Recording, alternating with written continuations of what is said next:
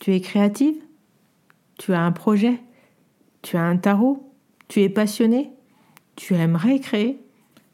Je te propose de nous rejoindre du 18 au 21 mars sur les conférences Explore, ce séminaire en ligne qui te propose 4 jours de conférences inédites sur le thème du tarot et de la créativité. Pour t'inscrire, rien de plus simple, va sur le site taramaga.podia.com, je répète taramaga.podia.com, clique sur la rubrique conférence et rejoins-nous. À très vite.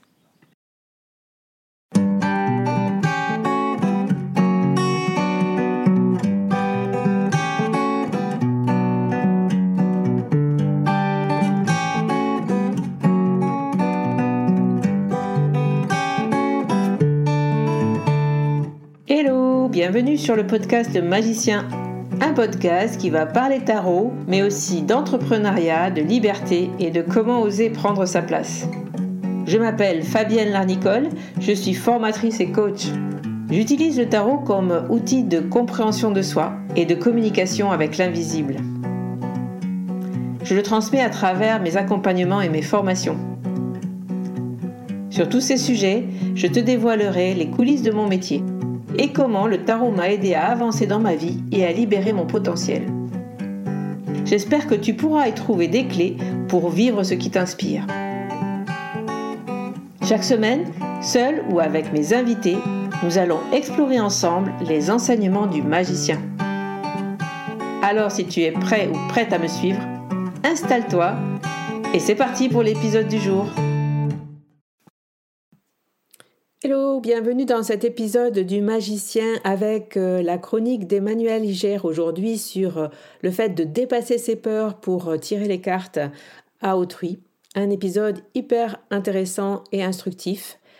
Mais avant, je voulais aussi te, prévenir que les, les, inscriptions à ma formation tarot fermeront demain soir à minuit, soit le 11 février, si tu écoutes cet épisode le jour de sa sortie. Ce sera donc la dernière occasion de t'y inscrire avant euh, l'automne et le mois de, septembre.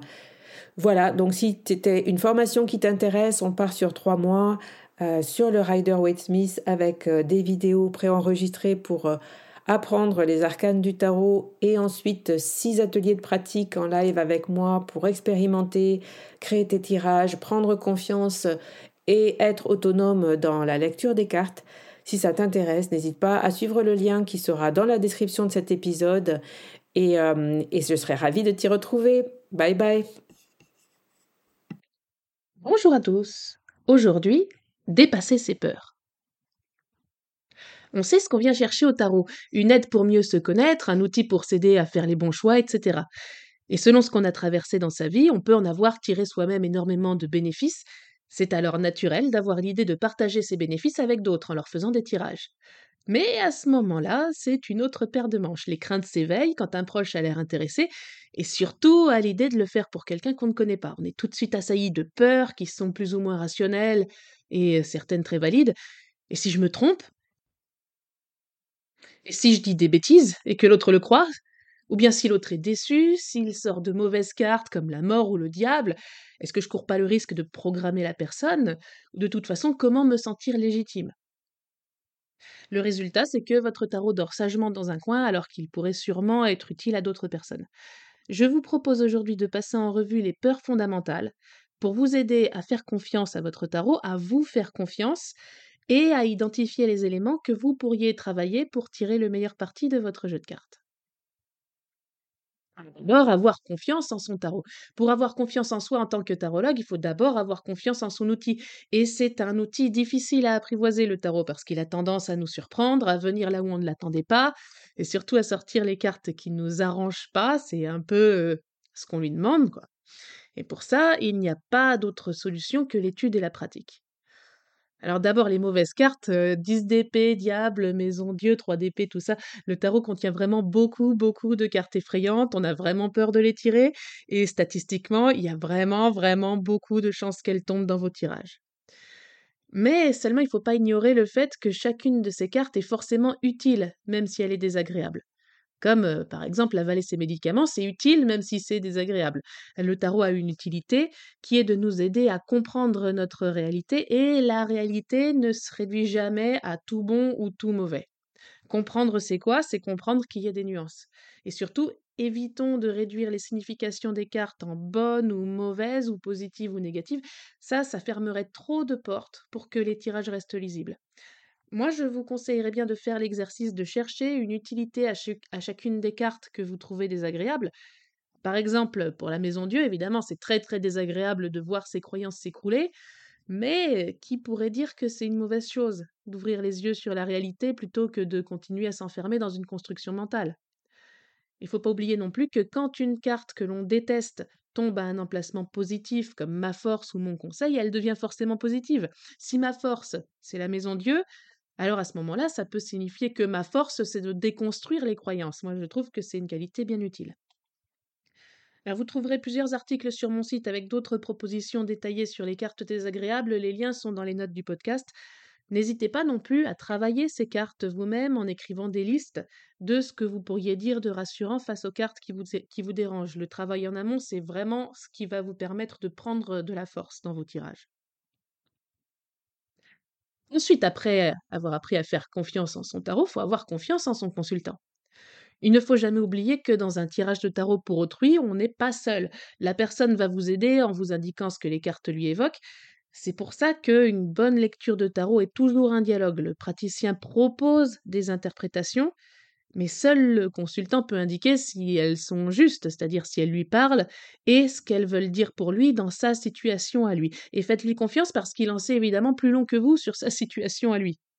Surtout, votre consultant n'est pas venu pour vous mettre en difficulté parce que, en fait, vos émotions ne sont pas du tout le sujet de la séance. La seule chose qui l'intéresse, lui, c'est la réponse à sa question parce qu'il est venu pour ça. Et d'ailleurs, comme le tarologue et le consultant sont deux personnes différentes qui pensent différemment le tarologue ne peut pas se permettre de ne pas écouter ce que l'autre a à dire sur ce que lui évoquent les cartes, avec ses mots à lui. Nous, on propose une interprétation et on demande à l'autre ce qu'il en pense, parce que si la personne vient pour poser une question sur sa vie, bah, la vérité est forcément en elle, et pas en nous. Il est difficile de mettre soi-même des mots sur sa vérité, donc nous, quand on lui donne une interprétation, ça sert à lui proposer des mots, ou ça sert à lui demander de corriger cette interprétation si elle ne lui parle pas, c'est-à-dire à apporter d'autres mots. Donc lui demander ce qu'il en pense, attention, ça ne veut pas dire juste lui donner le titre de la carte et lui demander qu'est-ce que ça veut dire pour toi. Parce que l'autre personne n'a sans doute jamais lu le tarot, elle s'attend tout de même à ce qu'on lui propose un minimum de cadre. Donc il vaut mieux lui expliquer bien la carte, ce qu'on pense que cette carte signifie à l'emplacement où elle a été tirée, et l'impression que ça nous donne à sa place dans le tirage. Mais à ce moment-là, laissons la personne réagir pour voir si ça lui parle, et si oui, de quoi? Et si ça lui parle pas, en fait, c'est très bien, parce que c'est l'occasion de réfléchir ensemble à ce que peut bien vouloir dire la carte. Ça ne veut pas dire que vous soyez mauvais tarologue, ça veut dire que vous êtes juste mauvais télépathe. Et ça tombe bien parce que vous ne vendez pas une prestation de télépathie, vous vendez de la lecture de cartes. Lire les cartes, c'est quoi? C'est chercher ensemble la raison pour laquelle telle ou telle carte peut bien être tombée pour le client. Mais comme vous n'êtes ni dans sa tête ni dans sa vie, ben ça, vous ne pouvez pas le savoir du tout, en fait. Vous pouvez juste hasarder des hypothèses, et ces hypothèses-là sont autant d'occasions d'ouvrir le dialogue. Par exemple, imaginons dans un tirage où l'empereur tombe en position de problème, on pourrait dire au consultant, bah, l'empereur représente l'autorité, la rigidité et les règles, et puis ici, il tombe en position de problème, donc il représente ton problème. Alors est-ce que par hasard, tu aurais tendance à te montrer trop rigide? Et à ce moment-là, le consultant peut répondre, bah non, je ne suis pas rigide, au contraire, j'ai l'impression de trop me laisser marcher dessus. Et à ce moment-là, c'est au tarologue de comprendre la carte autrement, en disant par exemple Ah bah si l'autorité, l'empereur, est tombé en position de problème, alors sans doute c'est que l'empereur ne te représente pas toi, mais peut-être alors que quelqu'un a une autorité qui pèse sur toi. Peut-être que ça pourrait être ton père, par exemple. Alors le consultant peut répondre Bah non, pas mon père, mais en fait c'est ma mère. En effet, son autorité m'étouffe, elle me dit toujours quoi faire, je ne peux pas lui faire autrement que de lui obéir et j'en peux plus. Donc dans cet exemple-là, le tarologue a reçu deux indications coup sur coup qu'il n'allait pas dans la bonne voie. C'est pas un marqueur de faute, c'est une aide, parce que le but c'est de trouver la voie qui va parler à la personne. Ce que dit le tarologue ne sert à rien d'autre qu'à être un prétexte pour aider la personne à dérouler sa pensée. Et donc, euh, dans cet exemple-là, grâce aux hypothèses fausses qui ont été émises, la personne a pu, prendre le prétexte de les corriger pour énoncer ce qu'elle avait vraiment besoin de dire, et donc que l'autorité de sa mère l'étouffait et qu'elle avait des conséquences non voulues sur le reste de sa vie. Et donc l'interprétation est faite, et le travail est possible. Il vaut mieux se débarrasser complètement de la pression que nous met le cliché de la Madame Irma qui d'un coup d'œil dévoile des secrets extraordinaires que personne d'autre que le consultant ne pouvait connaître. Ça, c'est une image de film. La réalité, ça marche pas comme ça. Et je me demande bien d'ailleurs ce que ça pourrait apporter au consultant de voir une voyante dévoiler des secrets extraordinaires qu'il connaît déjà, à part de lui faire savoir que cette voyante-là est vraiment très très forte, et ça, je suis pas sûre que ça lui apporte grand-chose de positif pour lui. Il sera impressionné, oui, il boira les paroles de la voyante après ça, oui, et ça me paraît difficile de ne pas parler d'emprise après ça. Si vous, vous avez du mal à vous débarrasser de la peur d'avoir faux, c'est-à-dire de cette injonction de réussite, vous, vous pouvez vous demander pourquoi vous avez tant besoin qu'on vous reconnaisse, par exemple, ou pourquoi vous avez tendance à vous fixer des objectifs impossibles pour ensuite souffrir de la crainte de ne pas y arriver. On est légitime en tant que tarologue, non pas quand on est un bon élève qui connaît ses leçons par cœur au point d'être incollable, mais quand on réfléchit sincèrement par soi-même et qu'on écoute l'autre avec respect.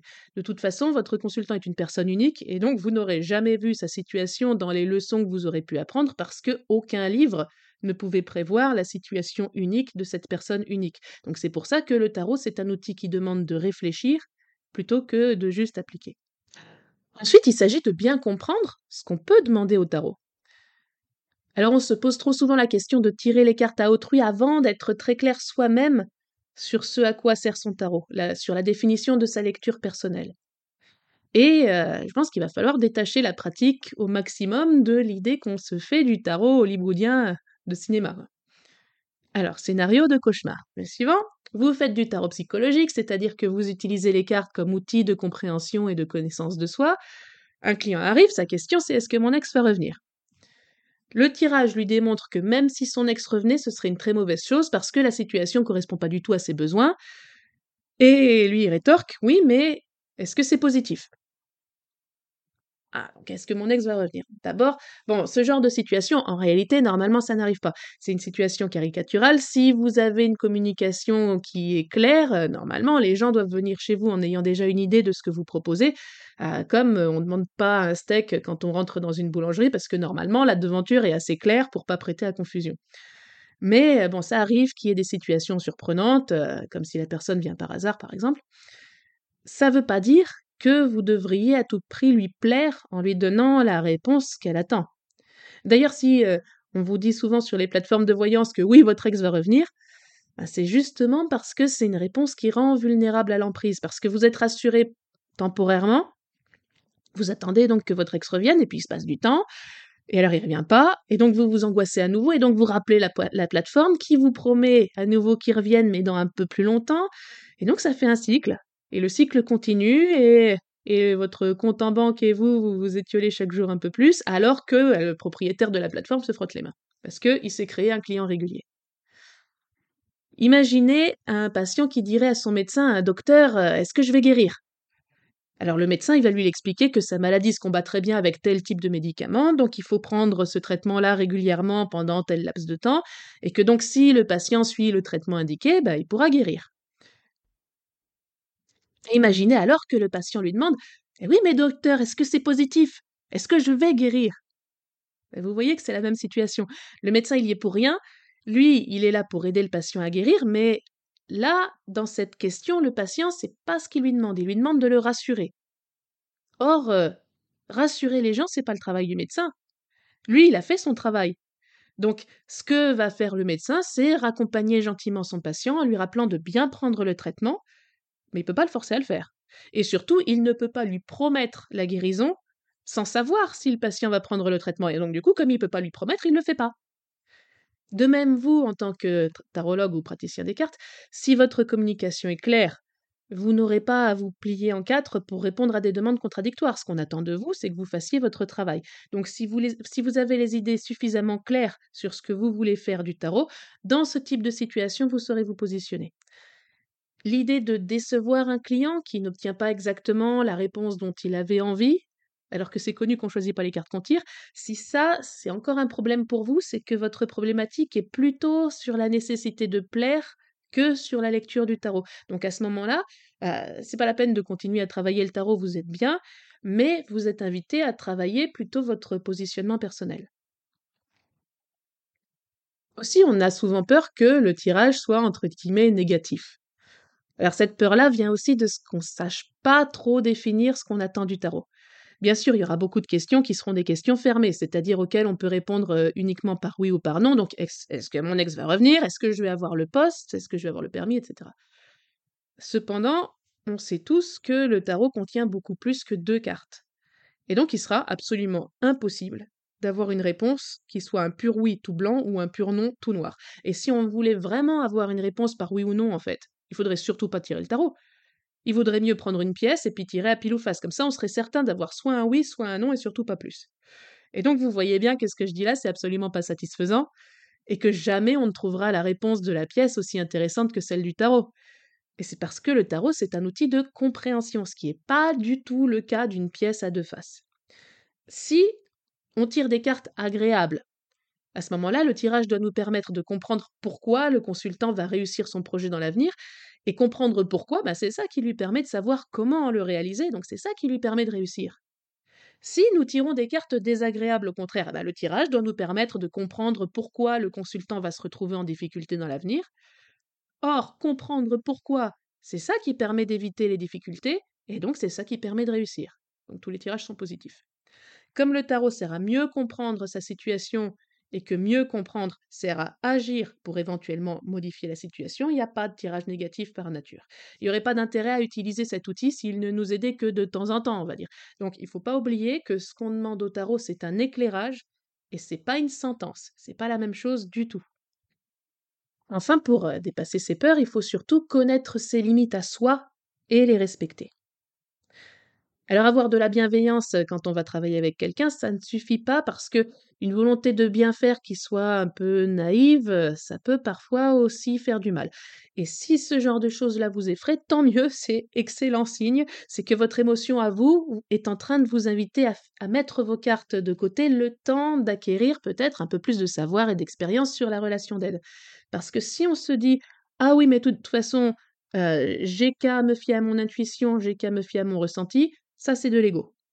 Un danger important qui guette toute personne bienveillante à qui on soumet un problème, c'est le fait de vouloir à tout prix résoudre le problème. À tout prix.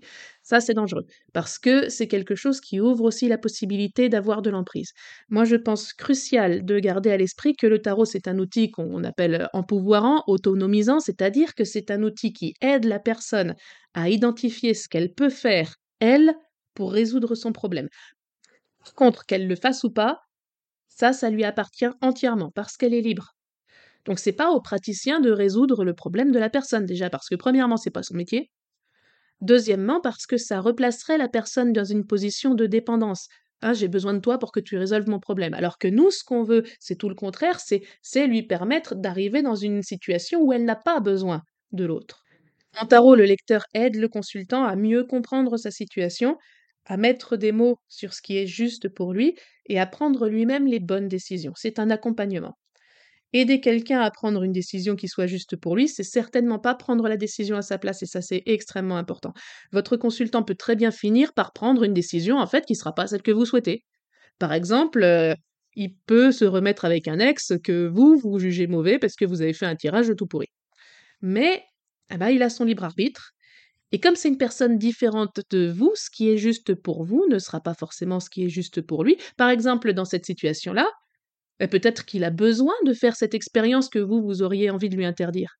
Et peut-être même qu'en vous désobéissant alors que vous lui avez dit que c'était une mauvaise idée, peut-être que, en fait, il est en train d'apprendre à faire respecter ses limites. Peut-être qu'il est en train de se démontrer que quelqu'un a beau lui dire fais ci, fais ça, il a le droit de faire autre chose. Et ça, c'est plus facile de le faire avec vous, par exemple, que de le faire avec un conjoint toxique, mais c'est un début. Et on ne peut pas dire que ce soit pas un apprentissage utile. Vous ne pouvez pas juger à la place de l'autre de ce qui est juste pour lui. Apprendre à ne pas juger, c'est aussi reconnaître qu'on n'est pas à la place de l'autre. Donc peu importe en fait ce que nous, on ferait à sa place. Et une dernière chose, c'est aussi connaître et faire respecter ses limites à soi. Et ça, ça implique de savoir cadrer et de pouvoir dire non. Ça, ça donne confiance. Parce qu'un cadre, c'est quelque chose qui structure et qui est rassurant. Un client qui vient et qui attend de vous que vous l'aidiez à reprendre confiance en lui, bah, il aura besoin que vous lui fournissiez un cadre précis, le cadre de la séance. Par exemple, il y a un certain temps imparti, il y a le fait de poser soit une seule question, soit de se lancer dans une liste, etc. Et parfois, vous aurez des personnes qui vont vous donner l'impression de remettre le cadre en question. Par exemple, quelqu'un qui s'arrête pas de parler, ou quelqu'un qui essaye de pousser les limites en demandant encore juste une petite carte de plus et juste une autre carte pour ci et juste une autre carte pour ça, etc. À ce moment, c'est votre devoir de faire respecter le cadre, par respect pour vous-même, mais aussi par respect pour votre client, parce qu'il est venu vous voir spécifiquement, parce qu'il a besoin de ce cadre. Un tirage de tarot, c'est un moment spécifique, c'est un moment bien particulier, et c'est ça qui fait le cadre. Donc il faut oser le faire respecter, par exemple en interrompant gentiment la personne bavarde ou en refusant gentiment d'ajouter des cartes au tirage.